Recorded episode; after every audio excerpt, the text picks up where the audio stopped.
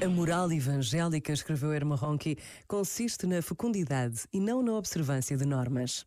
Ao anoitecer da vida terrena, a interrogação última, a verdade última da existência, não dirá respeito a mandamentos ou interditos, sacrifícios e renúncias. Antes, é uma pergunta que apontará toda a sua dulcíssima luz para o fruto.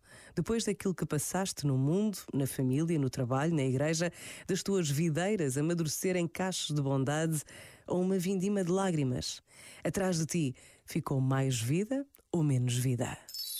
Este momento está disponível em podcast no site e na app da RGF.